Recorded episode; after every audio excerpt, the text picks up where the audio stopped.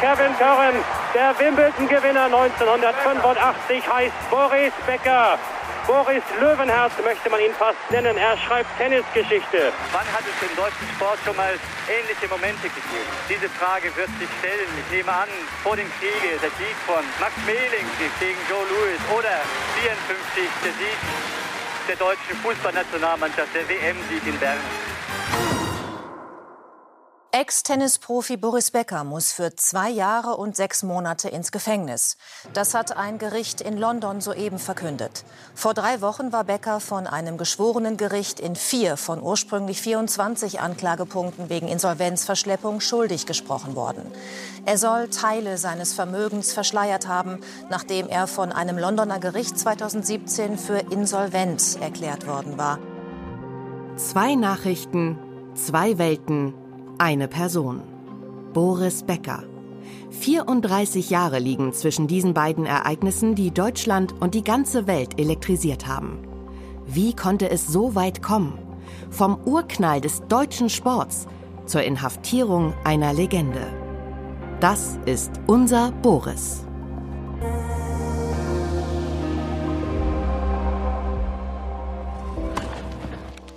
Mein Name ist Daniel Mücksch.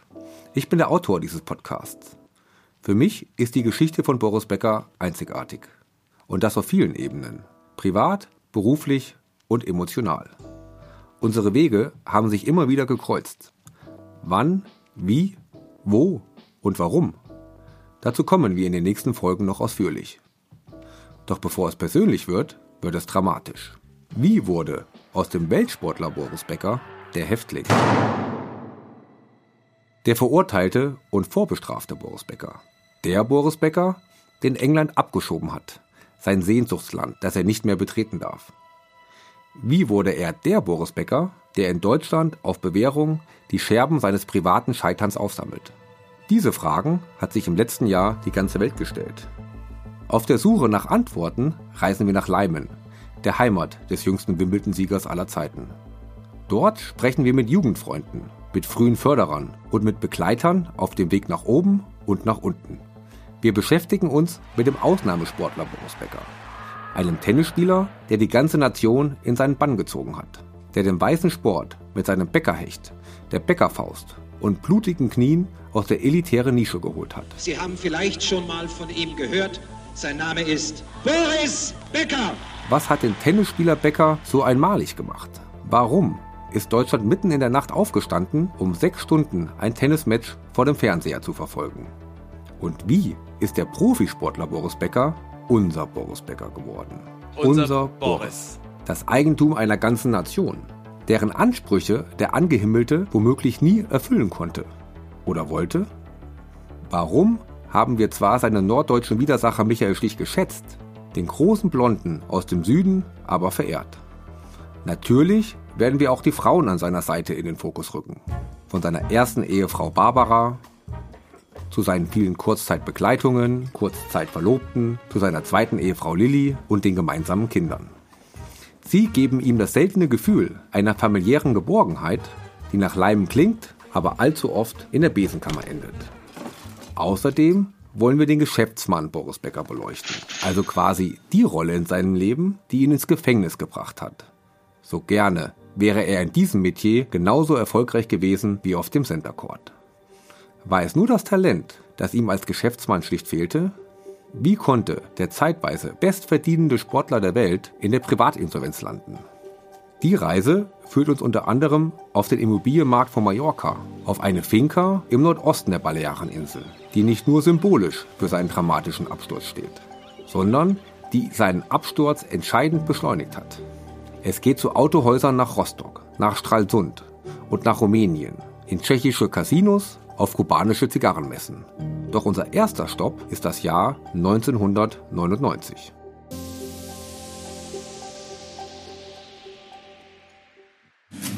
I did not have sexual relations with that woman. Januar 1999. Das Amtsenthebungsverfahren gegen Bill Clinton beginnt. Der US-Präsident hatte über sein sexuelles Verhältnis mit seiner Praktikantin Monika Lewinsky nicht die Wahrheit gesagt. Ob er aber auch wissentlich gelogen hat, Darüber streitet nun die Welt und der US-Senat. Ladies and gentlemen, this is Mambo number five. Deutschland tanzt im Sommer zu Mambo Number 5 von Lou Bega und eine junge Künstlerin namens Britney Spears klagt darüber, dass ihre Einsamkeit sie umbringen würde und fordert als Teenagerin im Schulmädchenoutfit Die Bundesregierung zieht am 1. Juli offiziell von Bonn nach Berlin. Günter Jauch geht mit Wer wird Millionär zum ersten Mal auf Sendung. Teenie-Schwarm Brad Pitt prügelt sich als Tyler Durden in die Herzen der Cineasten. Gentlemen, willkommen im Fight Club. Wladimir Putin wird nach dem Rücktritt von Boris Jelzin neuer Präsident in Russland. Steffi Graf gewinnt in Paris bei den French Open ihren letzten Grand Slam-Titel im Finale gegen das Tenniswunderkind Martina Hingis aus der Schweiz. Und am 30. Juni bricht um die Mittagszeit ein deutscher Sportheld zu seinem letzten Gang auf dem heiligen Rasen von Wimbledon auf. Wenige Stunden später zeugt er im Flur eines Londoner VIP-Restaurants, manche mögen es Besenkammer nennen, ein Kind mit einem ihm nur flüchtig bekannten Gelegenheitsmodel mit russischen Wurzeln. Aus dem Tennisheld Boris Becker wird in nicht einmal 24 Stunden die Boulevardfigur Boris Becker. Sein letzter Aufschlag im Jahr 1999 an dem Ort, der ihn zur weltweiten Sportlegende gemacht hat, läutet gleichzeitig die verzweifelte Suche seines zweiten Lebens ein. Die verzweifelte Suche nach Ruhm, Anerkennung und Erfolg. An jenem Tag wird aus dem Profi ein Ex-Profi. 99 war insofern ein wichtiges Jahr auch für ihn. 99 ist sein Vater gestorben während des Turniers in Monte Carlo. Und äh, das ist natürlich immer für einen, einen jungen Mann immer ein, ja, ein Verlust. Und äh, das war bei ihm natürlich besonders äh, zu bemerken oder merkt zu merken, weil er eine sehr enge Beziehung zu seinem Vater hatte und zu seiner Mutter hatte.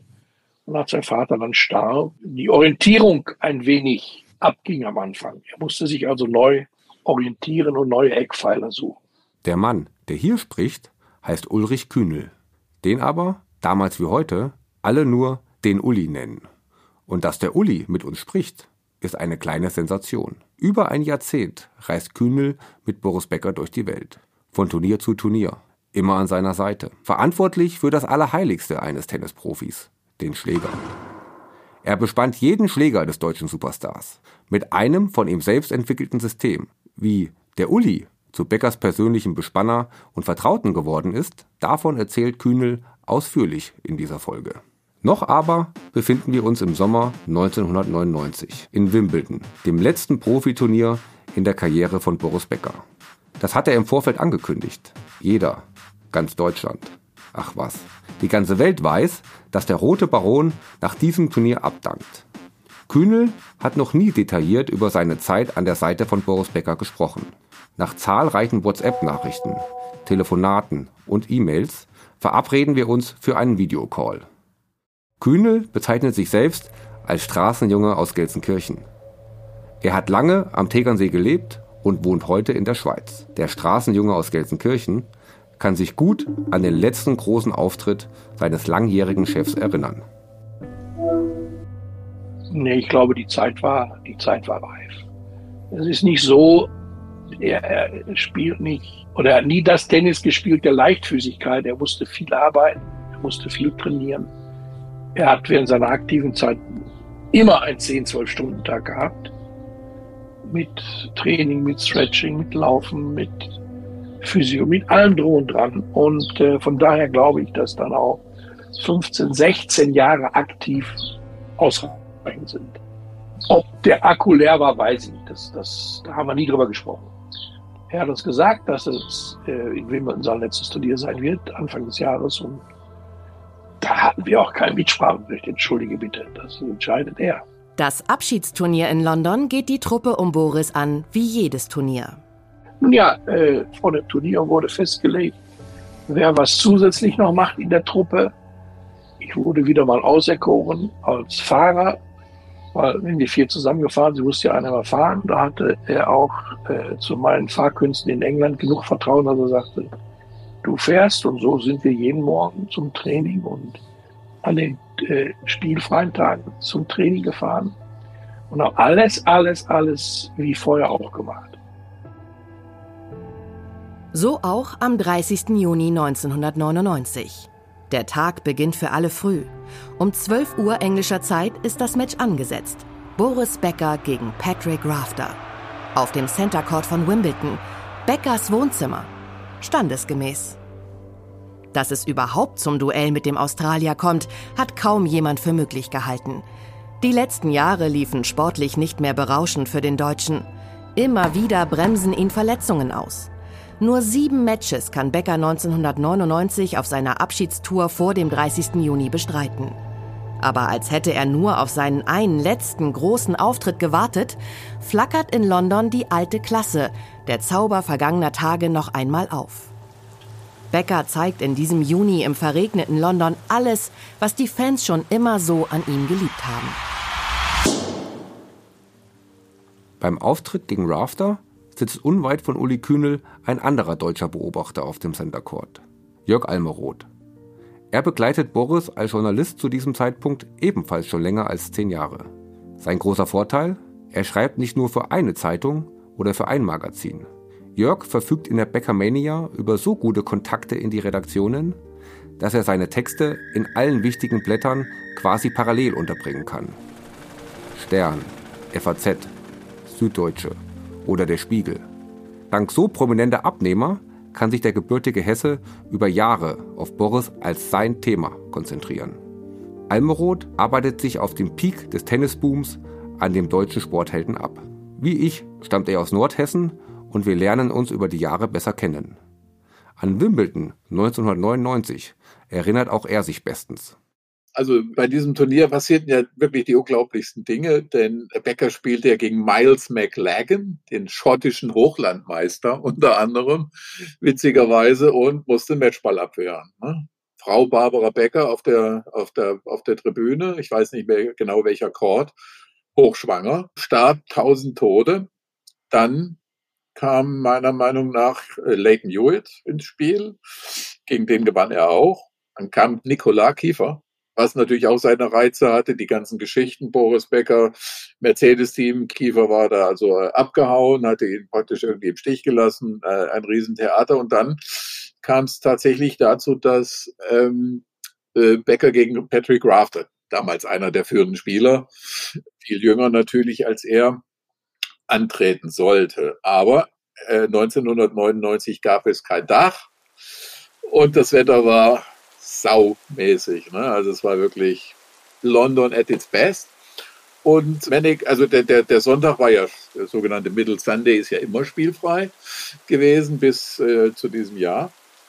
23, immer, immer spielfrei. Und dann kam der Manic Monday, an dem, das ist der größte Tag im Tennis. Also Manic Monday ist der größte Tag im Tennis, an dem alle Achtelfinals von Herren und Damen stattfinden. Und Becker gegen Rafter wäre natürlich auch sozusagen ein Feature-Match gewesen. Aber es regnete und regnete und regnete und Becker blieb sozusagen, wir machten unsere Witze, Becker bleibt bis zum nächsten Finalwochenende im Turnier, weil es regnet und regnet und regnet. Schon zwei Jahre zuvor, 1997, verkündet Becker seinen Rücktritt vollzieht dann aber eine Kehrtwende und will sich ordentlich verabschieden. Gibt es dafür einen symbolträchtigeren Ort als Wimbledon? Nein, denkt auch Boris Becker. Das prestigereichste Tennisturnier der Welt konnte er 1985, 1986 und 1989 gewinnen. 1985 als jüngster Spieler aller Zeiten mit gerade einmal 17 Jahren der All England Lawn Tennis and Croquet Club, der Ort, an dem die Tennislegende geboren wurde und der Ort, an dem ihre Geschichte zu Ende erzählt werden soll. Wie sich Almeroth korrekt ins Gedächtnis ruft, schon in der ersten Runde liegt Boris gegen den Schotten Miles McLagan mit 0 zu 2 Sätzen hinten. Gegen einen Nobody, der auf Platz 298 der Welt rangiert. Becker flucht, ist unzufrieden, hadert, zetert und kämpft. Kämpft sich zurück ins Match. Er gewinnt das Duell gegen den krassen Außenseiter mit 6 zu 2 im fünften Satz. Danach besiegt er die jungen wilden Leighton Hewitt und Nicolas Kiefer. Jeweils in drei Sätzen. Zwei große Überraschungen. Beide Kontrahenten gelten als die neue Generation im Tennis. Besonders seinem Landsmann Kiefer trauen die Experten schon in diesem Jahr den Coup in Wimbledon zu. Doch Becker macht Kiefer mit seiner Erfahrung einen Strich durch die Rechnung. Zermürbt den jungen Deutschen mit seinem Aufschlag und dem permanenten Surf and Volley. 6 zu 4, 6 zu 2, 6 zu 4. So das Ergebnis für Becker. Holt Becker bei seinem letzten Auftritt in Wimbledon etwa tatsächlich noch einmal zum großen Schlag aus? Plötzlich richten sich wieder alle Augen auf Bum Bum Boris. Ich äh, erinnere mich an eine Geschichte, die ich geschrieben habe. Am Ende der ersten Woche, ich weiß es noch, da haben die Leute gejubelt. Die Leute haben, haben Bäcker zugejubelt. Sie standen, der Bäcker ist einmal äh, mit dem Fahrdienst rausgefahren. Da standen vor den Toren draußen Leute und haben dem zugejubelt. Es war, ich habe das geschrieben, meine Geschichte am Ende der ersten Woche war, der alte Löwe ist zurück. Das Duell gegen Patrick Rafter im Achtelfinale wird zeigen, wie kräftig der alte Löwe wirklich noch brüllen kann. Das fünf Jahre jüngere Kraftpaket aus Australien steht in der Blüte seiner Karriere und rangiert auf Platz zwei der Weltrangliste. Becker bricht mit seinem Trainer Mike de Palmer, Bespanner Kühnel, also mit dem Uli, und Physiotherapeuten Waldemar Kliesing schon gegen 7 Uhr morgens auf Richtung Wimbledon-Anlage. Wenn das Match um 12 Uhr startet, vergeht die Zeit mit Fahrt, Warmmachen, Einspielen, Essen, Dehnen schnell. Becker hat sich und seine Entourage im Conrad International eingebucht und lässt sich nicht lumpen. Wie immer. Es gibt Jahre, da bucht er für seine Begleiter komplette Häuser in London. Diesmal blockt er zehn Suiten im Conrad. Jeder bekommt seine eigene. Er schläft in einer Suite mit Frau Barbara, die im siebten Monat schwanger den zweiten Sohn erwartet. Vom Conrad International sind es knapp 15 Kilometer bis zur Anlage, die im Londoner Stadtverkehr aber schon mal über eine Stunde dauern können. Also lieber schon um 7 Uhr aufbrechen. Barbara bleibt im Hotel. Sie will später nachkommen und das Match gegen Rafter aus der Box verfolgen. So wie die drei Matches in den Runden zuvor ebenfalls. Also brechen nur Boris und seine Entourage aus De Palma, Kühnel und Kliesing um 7 Uhr mit ihren Sporttaschen Richtung Wimbledon auf. Ob wirklich gespielt wird, steht jedoch noch in den Sternen. Eigentlich sollte das Match gegen Rafter schon am Dienstag, also einen Tag zuvor starten. Doch der Londoner Regen machte dem Spielplan in Zeiten ohne schließbares Dach einen Strich durch die Rechnung. So saß Boris am Dienstag im Deutschen Haus des Deutschen Tennisbundes an der Berkeley Road, 300 Meter entfernt vom Center Court, und spielte eine Runde Skat nach der anderen. Doch am Mittwoch ist der Wettergott gnädig. Vereinzelt zeigt sich sogar die Sonne am britischen Himmel. Rafter und Becker dürfen ran. Um 12 Uhr betreten beide Spieler den Rasen. Auch Barbara hat es inzwischen geschafft und verfolgt wie Uli Kühnel aus der Box ihres Mannes das Einspielen der beiden Kontrahenten. Während Rafter sich an seiner Bank nach fünf Minuten Anschwitzen noch einen Schluck aus der Wasserflasche gönnt, übt Becker noch ein paar Aufschläge. Wohl wissend, dass sein Paradeschlag perfekt funktionieren muss, um eine Chance gegen die aktuelle Nummer 2 der Weltrangliste zu haben. Und zu Beginn sieht es tatsächlich so aus, als könne Boris Becker das Erfolgsmärchen fortsetzen.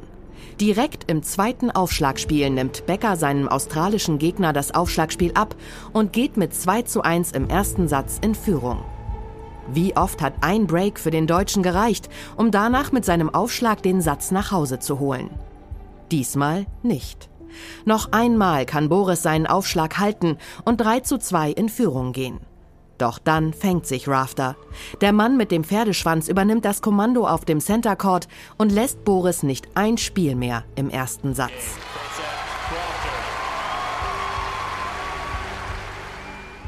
Becker findet nicht mehr zurück in das Match. Es ist nun ein ungleiches Duell. Zu allem Überfluss kommentiert in der BBC auch noch sein alter Widersacher Michael Stich die drohende Niederlage. Immer wieder stellt Stich nüchtern fest, dass Boris sich einfach nicht gut genug bewegt gegen seinen jüngeren Gegner und dass hier schlicht zwei Fitnessgenerationen aufeinandertreffen. Auch Beckers Aufschlag funktioniert immer weniger. Doppelfehler reiht sich an Doppelfehler. So hat er gegen den schnelleren, fitteren Rafter keine Chance. Ein ganz anderes Drama spielt sich aber in Beckers Box ab. Anfang des dritten Satzes spürt seine hochschwangere Frau Barbara ein starkes Ziehen im Bauch. Sie muss die Box verlassen und fährt umgehend zurück ins Hotel, um sich auszuruhen.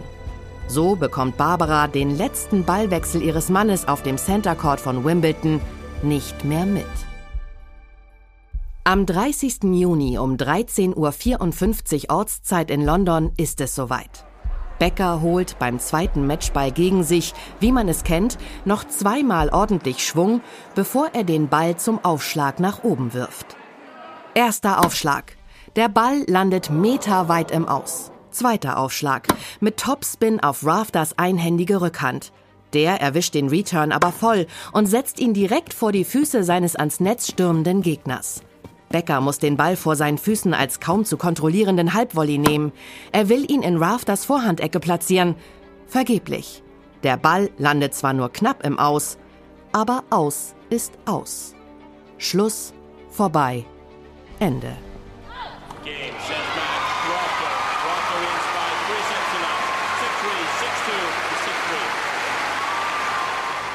Rafter ballt die Fäuste zufrieden, joggt Richtung Netz, wo der Unterlegene auf ihn wartet. Becker gratuliert kurz und knapp, noch ein schneller Handshake mit dem Stuhlschiedsrichter. Er scheint es eilig zu haben. Hastig packt er seine vier Schläger und die zwei Schweißbänder an den Handgelenken ein, wirft die dunkelblaue Tasche seines Ausrüsters Lotto über die Schulter und will den Platz verlassen. Gemäß der Wimbledon-Etikette gemeinsam mit Rafter. Die Fans erheben sich und würdigen den Deutschen bei seinem Abschied mit Standing Ovations. Kurz weist Becker Rafter noch darauf hin, dass sie sich mit einer kleinen Verbeugung von der Herzogin von Kent verabschieden müssen. Die hat das Match als bekennende Boris Becker-Anhängerin in der königlichen Box verfolgt. Eine letzte Verbeugung vor der Tennishistorie und dann ist der Tennisprofi Boris Becker Geschichte. Das bemerkt auch Uli Kühnel, als er seinen Boss in der Umkleidekabine nach dem Match trifft. Wir haben uns dann direkt äh, nach äh, Matchende in der, in der Umkleide wieder getroffen. Ich glaube, er war erleichtert, weil daraufhin hatte er ja äh, das Ganze ausgelegt. Wenn er eine Chance gesehen hätte gegen Rafter, dann hätte er sie auch genutzt. Aber ich glaube, Rafter hat auch sehr gut gespielt in dem Match. In der Umkleidekabine nimmt Boris vor Spind 3 Platz. Aus Aberglauben besteht er immer wieder genau auf diesen Spind. Zum letzten Mal packt er hier seine Sachen. Es folgt die After-Match-Routine, die er über Jahre verinnerlicht hat. Duschen, Massage, Pressekonferenz. Vor der Presse bekräftigt er noch einmal, dass dies auch wirklich sein letztes Wimbledon-Match war und er keinesfalls sorgenvoll in eine Zukunft ohne Aufgabe und Motivation blickt. Uli Kühnel kann sich nicht mehr genau erinnern, ob er mit Boris nach dem Match ins Deutsche Haus aufgebrochen ist. Jörg Almeroth dafür umso besser. Man machte seine Arbeit und dann ging man da ins Deutsche Haus. Und was man da vorfand, war, der Bäcker war nach meiner Erinnerung schon da. Hat sich nicht lange Zeit gelassen da noch in, in, in Wimbledon und, und wer auch immer hatte eine, einen, einen großen runden Tisch und der stand rattelvoll mit Becks, mit Becksflaschen, mit kleinen Becksflaschen. Also da standen, weiß ich nicht, wie viel passen auf so einen riesengroßen runden Tisch? 100, 200, was weiß ich. Alles voll. Alles voll. Und dann hat der Bäcker, dann hat der Bäcker, wie gesagt, dann, dann hat jeder angefangen zu trinken, der Bäcker auch, und es wurde natürlich irgendwie immer lockerer und naja, und äh, da, da, muss man, da muss man die Sache auch von zwei Seiten betrachten der Bäcker, für den Bäcker war das irgendwie alles schon, der, der war schon irgendwie so, fand ich auch mental drauf eingestellt. Ne? Das ist mein Abschied jetzt, ist es vorbei irgendwie. Äh, während bei den Journalisten ja so langsam einsickerte, dass für die eine, eine, eine, diese goldene Zeit genau in dem Moment, genau in diesem Abend, gut, Steffi Graf spielte noch, aber äh, man wusste, man wusste auch, dass es bei ihr Schwierigkeiten, dass da was zu Ende gegangen war. Dass da wirklich dass da wirklich etwas unwiderruflich, ja, wo du, wie gesagt, über viele Jahre äh, war, war das ja die Sportart Bäcker für viele. Ne? Graf hin und her, ja auch natürlich. Äh, aber äh, wie gesagt, die, die Geschichten und, und, und das, den Thrill und das Abenteuer, das war ja, das war ja Bäcker. Ne? Und, und das war jetzt vorbei. Und das hat an dem Abend auch, äh, ja, der Bäcker, wie gesagt, mag sein, dass er ein bisschen sentimental dann wurde und so. Aber auch bei den Journalisten so hat man so irgendwann gemerkt, da ist ja der eine oder andere den Tränen nahe, ne? weil, wie gesagt, das, das, das war jetzt beruflich einfach ganz nüchtern mit ein, ein, ein großer Einschnitt. Ein Einschnitt, den Boris, der Medienprofi, aber auch noch schnell standesgemäß inszenieren möchte. In meiner, in meiner Erinnerung ging das vor dem Deutschen Haus mit einer absolut skurrilen Geschichte zu Ende. Denn der Bäcker hatte schon natürlich ordentlich getrunken. Wir alle.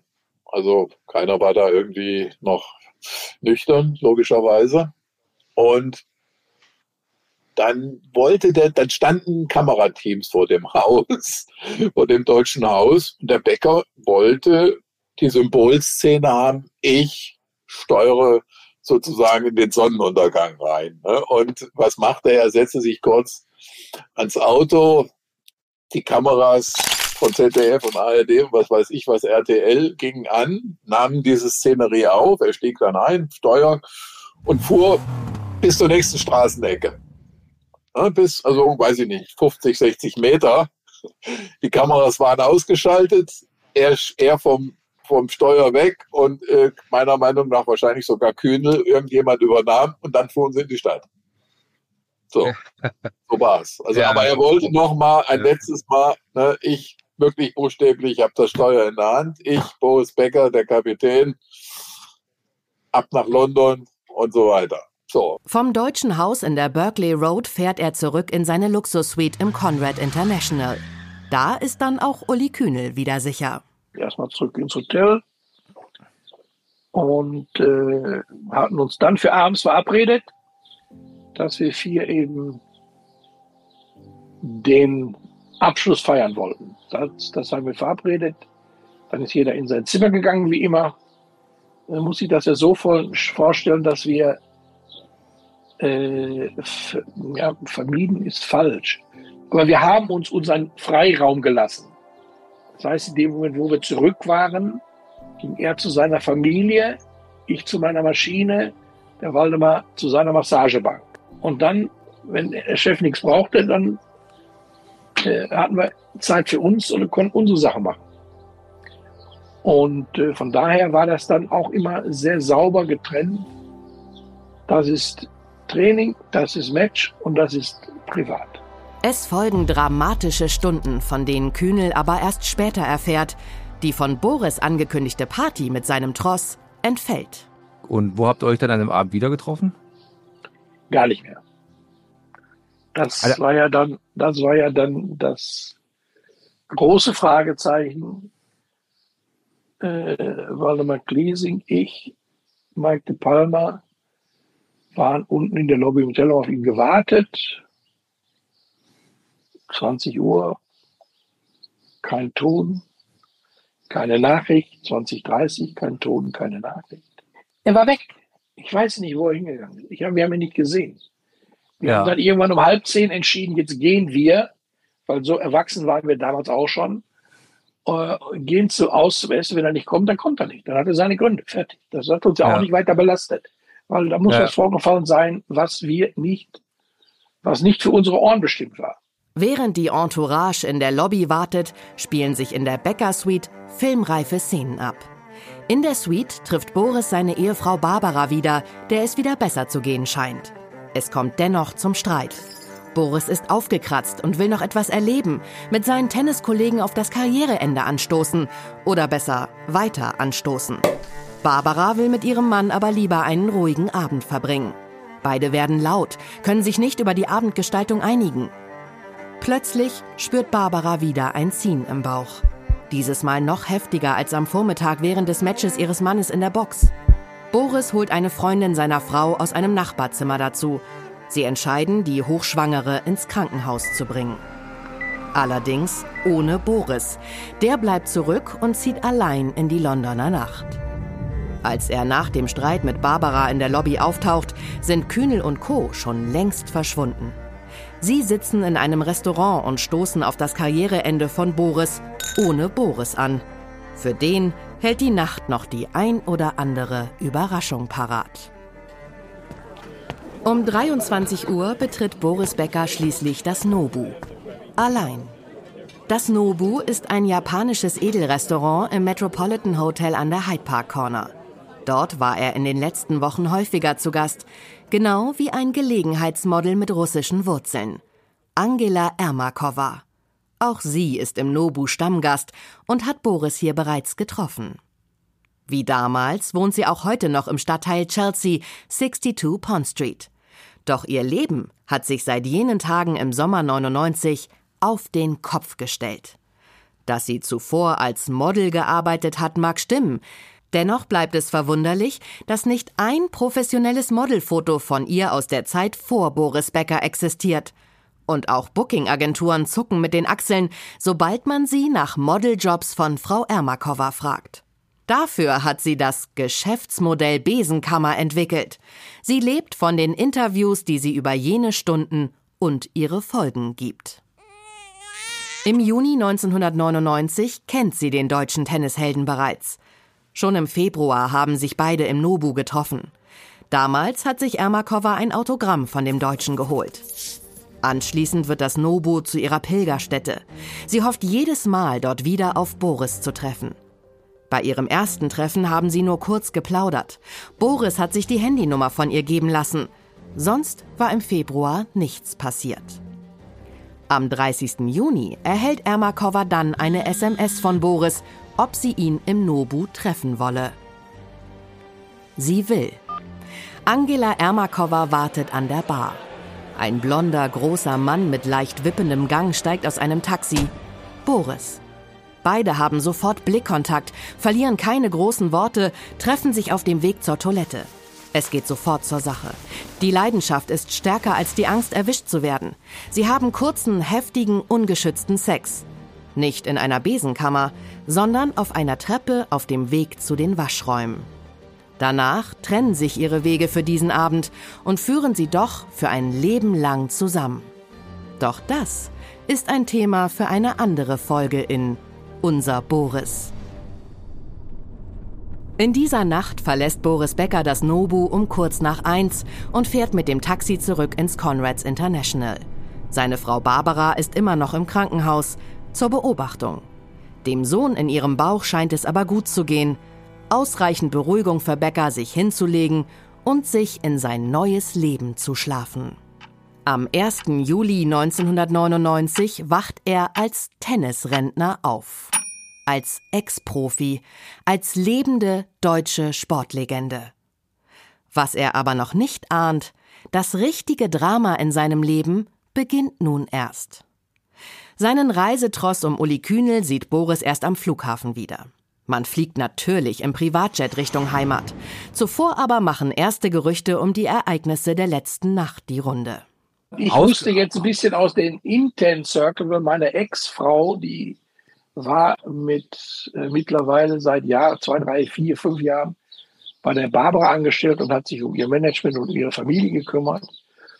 Auf dem kurzen Dienstweg habe ich erfahren, dass irgendeine Meinungsverschiedenheit vorgefallen sein muss, die dazu geführt, geführt haben soll, dass Barbara ins Krankenhaus gefahren wurde und Boris weg ist. Das ist der einzige, das ist der einzige Punkt, den ich zu diesem Abend sagen kann, weil wir haben ihn an diesem Abend auch nicht wieder gesehen. Ich habe ihn am nächsten Morgen zum Abflug gesehen, Abfahrt zum Flughafen und dann sind wir zurückgeflogen. Wie dann das Ganze weiterging, war alles offen, aber entscheidend ist ja immer, er hat unsere Telefonnummer gehabt. Wir wussten, sobald er was braucht, meldet er sich. Kühnel ist auch nach der aktiven Zeit von Boris noch in verschiedenen Positionen für ihn tätig. Berater, Sekretär, Vermittler. Leicht zu beschreiben ist seine Position bis heute nicht. Der Mann für alle Fälle. Wahrscheinlich ist das noch die passendste Bezeichnung. Wie immer man ihn auch tituliert, er ist länger an Beckers Seite als ein Ion Tiriak, Axel Meyer-Wölden, Bob Brett oder ein Günter Bosch. Er sieht unzählige Trainer und Frauen kommen und gehen. Der Uli bleibt. Zum ersten Mal sieht er Boris, da ist dieser noch ein Teenager und junges Talent, das in Deutschland von Turnier zu Turnier reist. Ich habe Boris erst einmal getroffen 1983 bei einem Challenger-Turnier in Gelsenkirchen. Das Das war das Abschlussturnier dieser damaligen äh, Warsteiner Turnierrunde. Und da kam er dann mit Günter Bosch an, nahm an dem Turnier teil und ich hatte den Beseitungsservice äh, von dem Inhaber der Halle, das war der Herr Seppelfricke, bekannt durch Öfen, Kühlschränke und so weiter, ganz bundesweit bekannt. Und in seiner Halle fand dieses Turnier statt.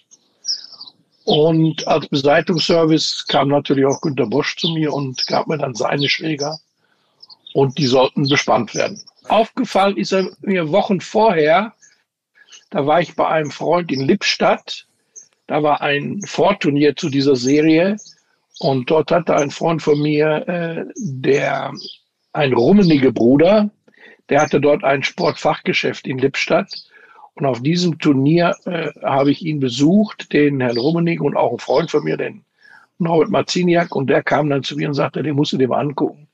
Da ist ein 14-Jähriger, der ist schon 1,80 Meter oder 1,90 Meter groß und der schlägt unglaublich auf. Und das war eben äh, Boris Becker und da habe ich ihn erst einmal gesehen und kennengelernt. Doch bis zum persönlichen Bespanner ist es noch ein weiter Weg. Wobei für Ulrich Kühnel war der Weg gar nicht so weit. Er kennt nämlich nur einen Weg, den direkten. Ich hatte die, die zwei Sportfachgeschäfte, drei zum Teil auch schon. Und als er 85, 84 hatte er sich ja die Bänder gerissen. 85 hatte er gegen äh, Kevin Curry gewonnen.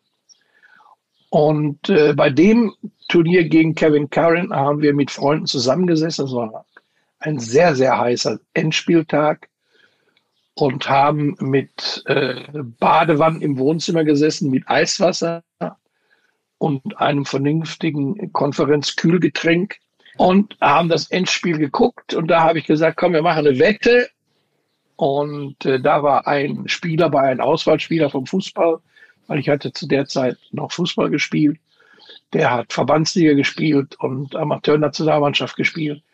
Und ich komm, wir machen eine äh, Wette um eine Flasche Champagner nächstes Jahr beseitigt für Boris Becker in Wimbledon. So, ja. so ist es dann, so habe ich es dann noch hingekriegt. Ab 89 äh, Wimbledon hat dann Bob Brett gesagt, du, ich, Boris möchte, dass du ab jetzt mitreist, weil der ist mit dem anderen Mist nicht mehr zufrieden. Und dann haben wir 89 sofort US Open gewonnen, 89 Masters haben wir, glaube ich, auch gewonnen. Eine unglaubliche Reise, die für ihn wie für Becker am 30. Juni 1999 zunächst endet. Kühnel lebt heute in der Schweiz und vertreibt seine eigenen Desinfektionsgeräte. Er ist halt immer noch der Mann für alle Fälle. Und Becker? Der ist am Tiefpunkt seines Lebens angekommen. Auch für Kühnel immer noch unwirklich, aber ein Grundproblem hat er schon früh bei Becker ausgemacht. Ja, wir hatten ein Problem, oder er hatte ein Problem, ein grundsätzliches Problem. Das war seine Beratungsresistenz. Und diese Beratungsresistenz, die zieht sich an und für sich bei jedem Tennisspieler zu 100 Prozent gleich durch. Weil als ein Sportler, und wenn du mit 17 Jahren 10 Millionen am Konto hast, musst du alles richtig gemacht haben. In dem Moment vergisst du aber, dass dich ein Bosch dahin geführt hat, dass dich ein Direkt dahin geführt hat, dass dich deine Eltern dahin geführt haben, dass vielleicht auch ein Boris Questler mit dabei war, dass sich die Matches mit Riglewski, mit Kühnen, mit Steffi Graf dahin gebracht haben. Aber du meinst, du hast das alles erfunden. Ich glaube, das ist das große Problem bei Tennisspielern. Und deshalb lassen die sich auch nicht beraten. Ich habe auch gar nicht mit ihm über Beseitungshärten diskutiert, weil ich wusste, ich liege richtig. Und er kommt, kam, es gab manche Situationen, wo er sagt, ah, der Schläger ist nicht richtig, gib mir mal einen anderen. So, da habe ich ihn den ich habe in die Augen geguckt, habe den Schläger genommen, habe mich einmal um meine Achse, eigene Achse gedreht, habe den Schläger in die linke Hand gegeben. Sag mal, hier, nimm den. Ich den gleichen Schläger wieder auf Platz und gesagt, ja, viel besser. In der zweiten Folge reisen wir von London nach Leimen, Hannover und Berlin und fragen uns, wer hat Boris wirklich entdeckt? Wer hat ihn entscheidend gefördert? Wir gehen auf Spurensuche und wollen wissen, wie aus dem vermeintlich mittelmäßig talentierten Boris der jüngste Wimbledon-Sieger aller Zeiten werden konnte. Wir sprechen mit Freunden, die mitbekommen haben, wie Boris sich völlig dem Tennis verschrieben hat, sprechen aber auch mit Richard Schönborn, dem früheren Talentchef des Deutschen Tennisbundes, dem Boris immer wieder vorgeworfen hat, ihn nicht ausreichend gefördert zu haben. Sehr ausführlich kommt Günter Bosch zu Wort, der Trainer an der Seite des Leibners, der beim Wimbledon-Urknall 1985 in der Box des deutschen Wunderknaben sitzt und der sich für mich über fünf Stunden Zeit genommen hat. Er beschreibt seine emotionale Achterbahnfahrt mit Boris Becker, auf und abseits des Platzes. Und auch meine ganz persönliche Geschichte mit Boris Becker beginnt. Mein erstes Treffen mit ihm beim deutschen Wimbledon im Westfälischen Halle. Da bin ich noch ein Teenager. Meine beruflichen Treffen und auch meine Auseinandersetzungen mit der deutschen Tennislegende, die dir an einem Tag das Gefühl gibt, zu seinem Inner Circle zu gehören und sich am nächsten Tag nicht mehr an deinen Namen erinnern kann. Mein Name ist Daniel Mücksch und das ist unser Boris.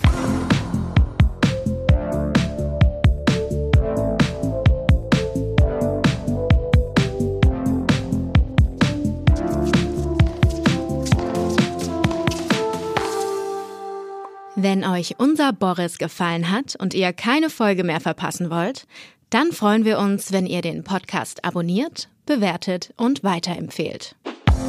Unser Boris ist eine Produktion von Podstars bei OMR. Autor Daniel Mücksch. Redaktion Tim Sohr.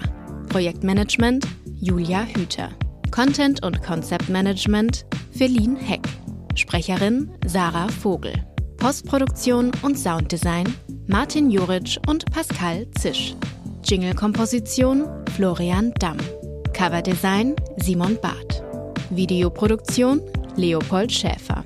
Und Executive Producers Konstantin Buhr und Vincent Kittmann.